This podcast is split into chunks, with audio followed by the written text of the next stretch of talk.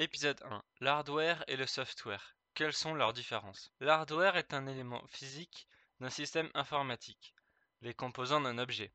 Exemple, la carte graphique, la carte mère. Software. C'est un élément non physique de ce système, les logiciels, les outils numériques et même les applications d'un téléphone.